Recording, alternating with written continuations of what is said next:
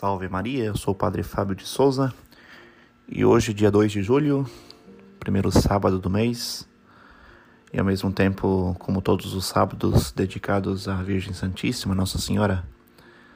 como sabemos, a nossa devoção a Maria Santíssima deve crescer cada vez mais. Temos essa devoção especialíssima a Nossa Senhora, nossa mãe, a mãe de Deus. Por isso que a Maria Santíssima devemos sempre prestar nossas homenagens, a nossa devoção.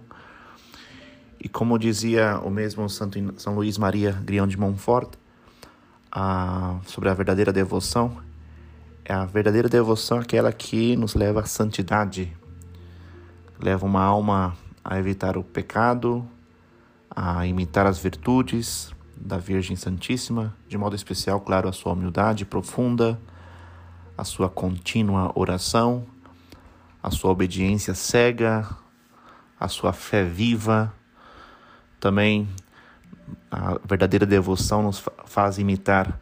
a mortificação de Nossa Senhora, a sua pureza, a sua caridade divina, a sua paciência, a sua doçura angélica e ao mesmo tempo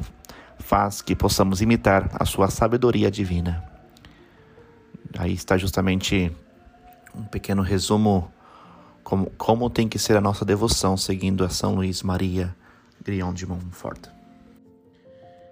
E seguindo o mesmo santo, ele diz que essa verdadeira devoção tem que ser algo constante,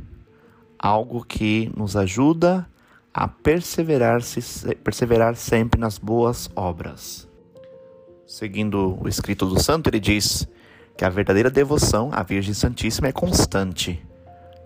a verdadeira devoção firma uma alma no bem,